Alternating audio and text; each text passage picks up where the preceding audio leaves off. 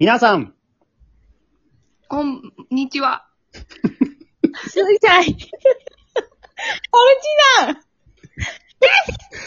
だはい。このパルチのお話しちゃうは、兵庫県丹波市で活動しているアマチュア演劇グループの水彩パルチザンが、ショートラジオドラマをお届けしております。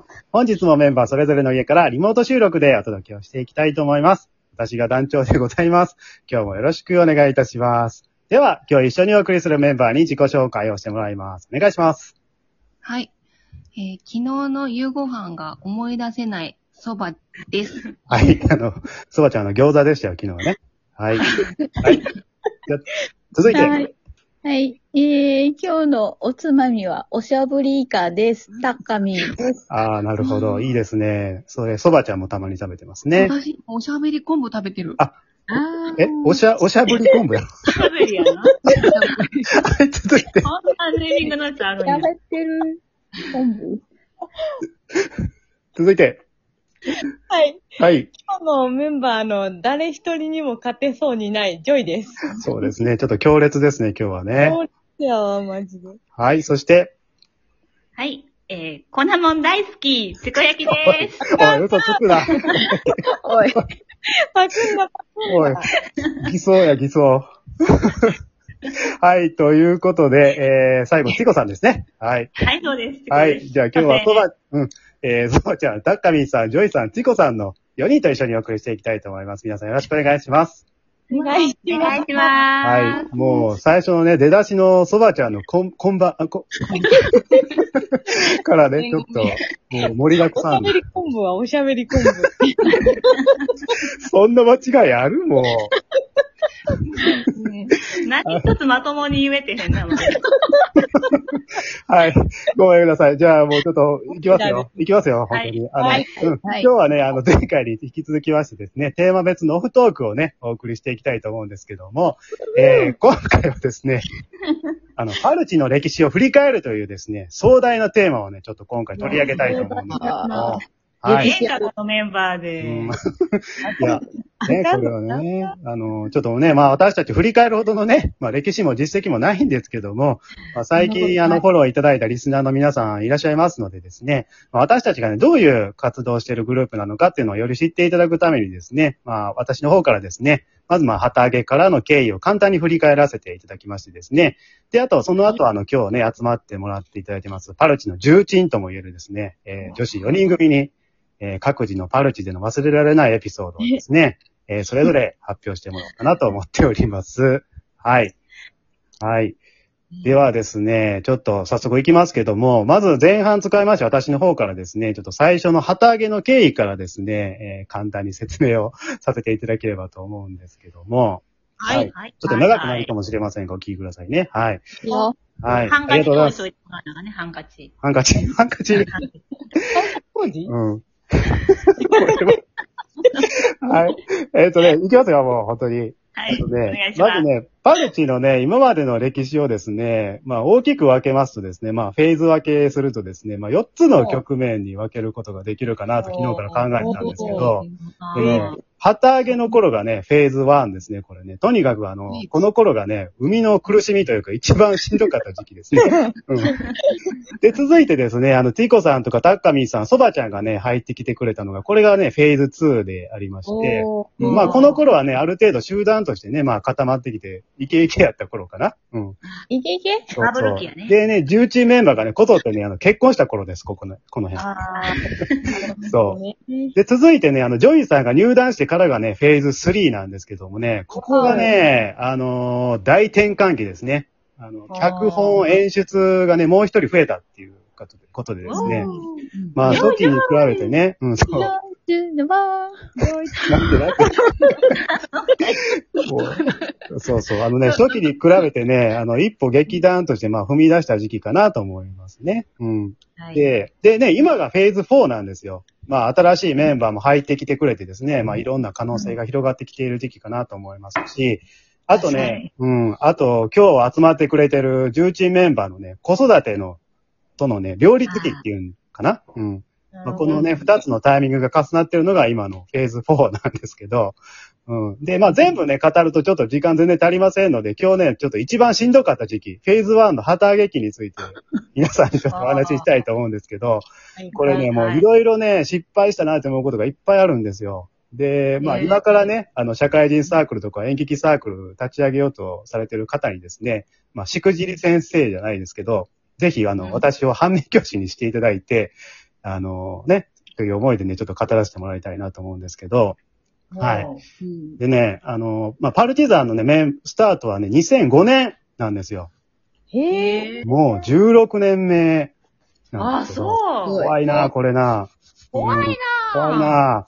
で、ね、旗揚げメンバーがね、私とね、団長、私団長とね、まっちゃんっていう、あの、同級生の男二人組なんですけどじ、ゃんまっちゃん、そまっちゃんみ。たいな。う。うんじゃあ OK なんで。そうそう。まっちゃん OK。今もね、たまに飲むんですけど、で、私がね、あの、こっちに就職して、まあ、社会人になって、まあ、ね、大学時代にやってたような会話劇とかコメディの演劇をやりたいなと常々思ってまして、まあね、でもやるからには一人でできませんからね。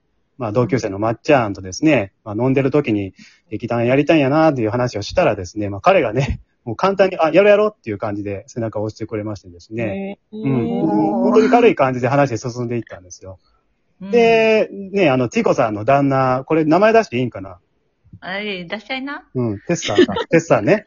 テッサーは仲良かったのでね、無理やり引き入れてね、最初実質3人くらいのスタートやったんですけど、うんで、まあメンバーね、他集めるっていう術もね、つても全くなくてですね、えー実績がないですからね、まず。で、どうしようか思案してたんですけど、まあやっぱりね、地元で一番情報を拡散できるのは、あの、新聞やっていう結論にね、至りましてですね、あの、神戸新聞さんにダメ元で取材をお願いしたんですよ。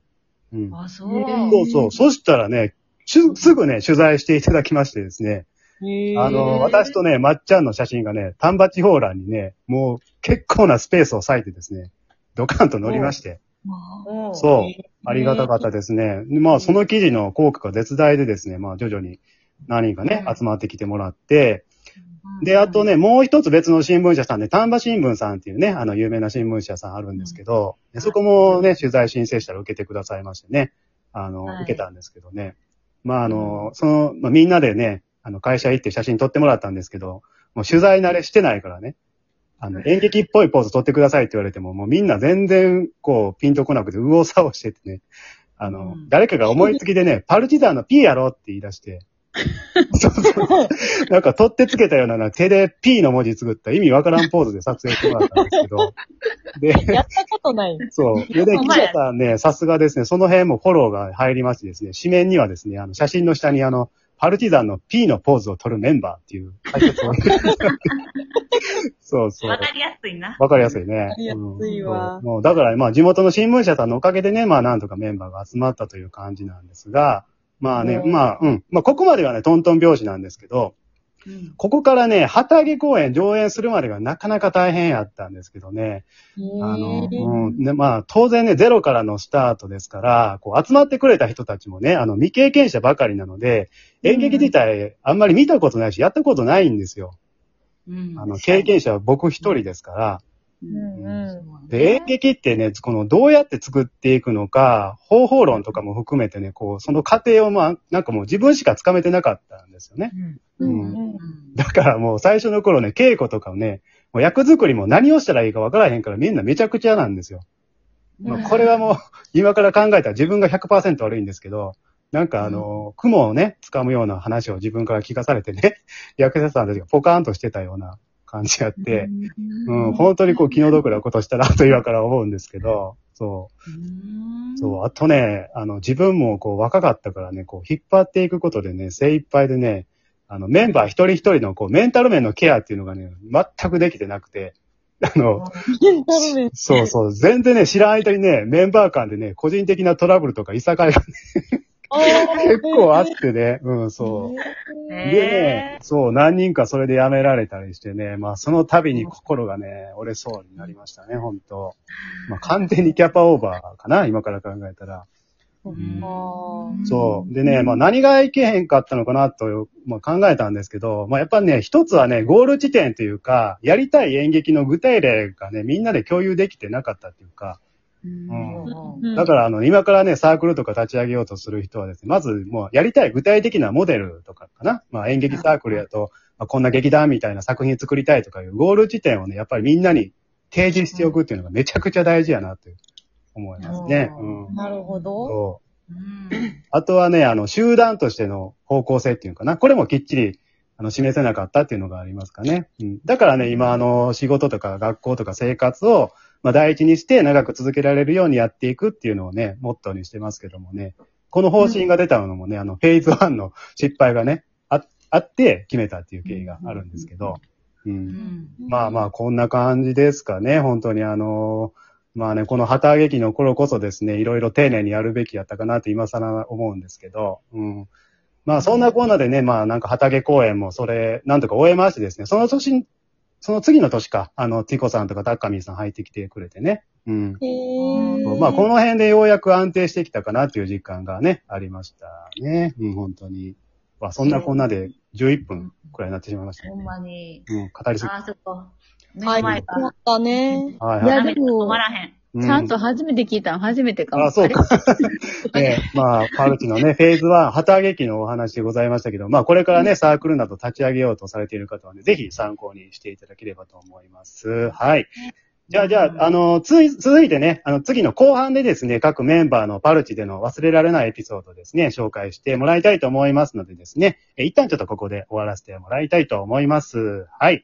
はい。はい。はい。最後までお聞きいただきまして、ありがとうございました。ありがとうございましたありがとうございました。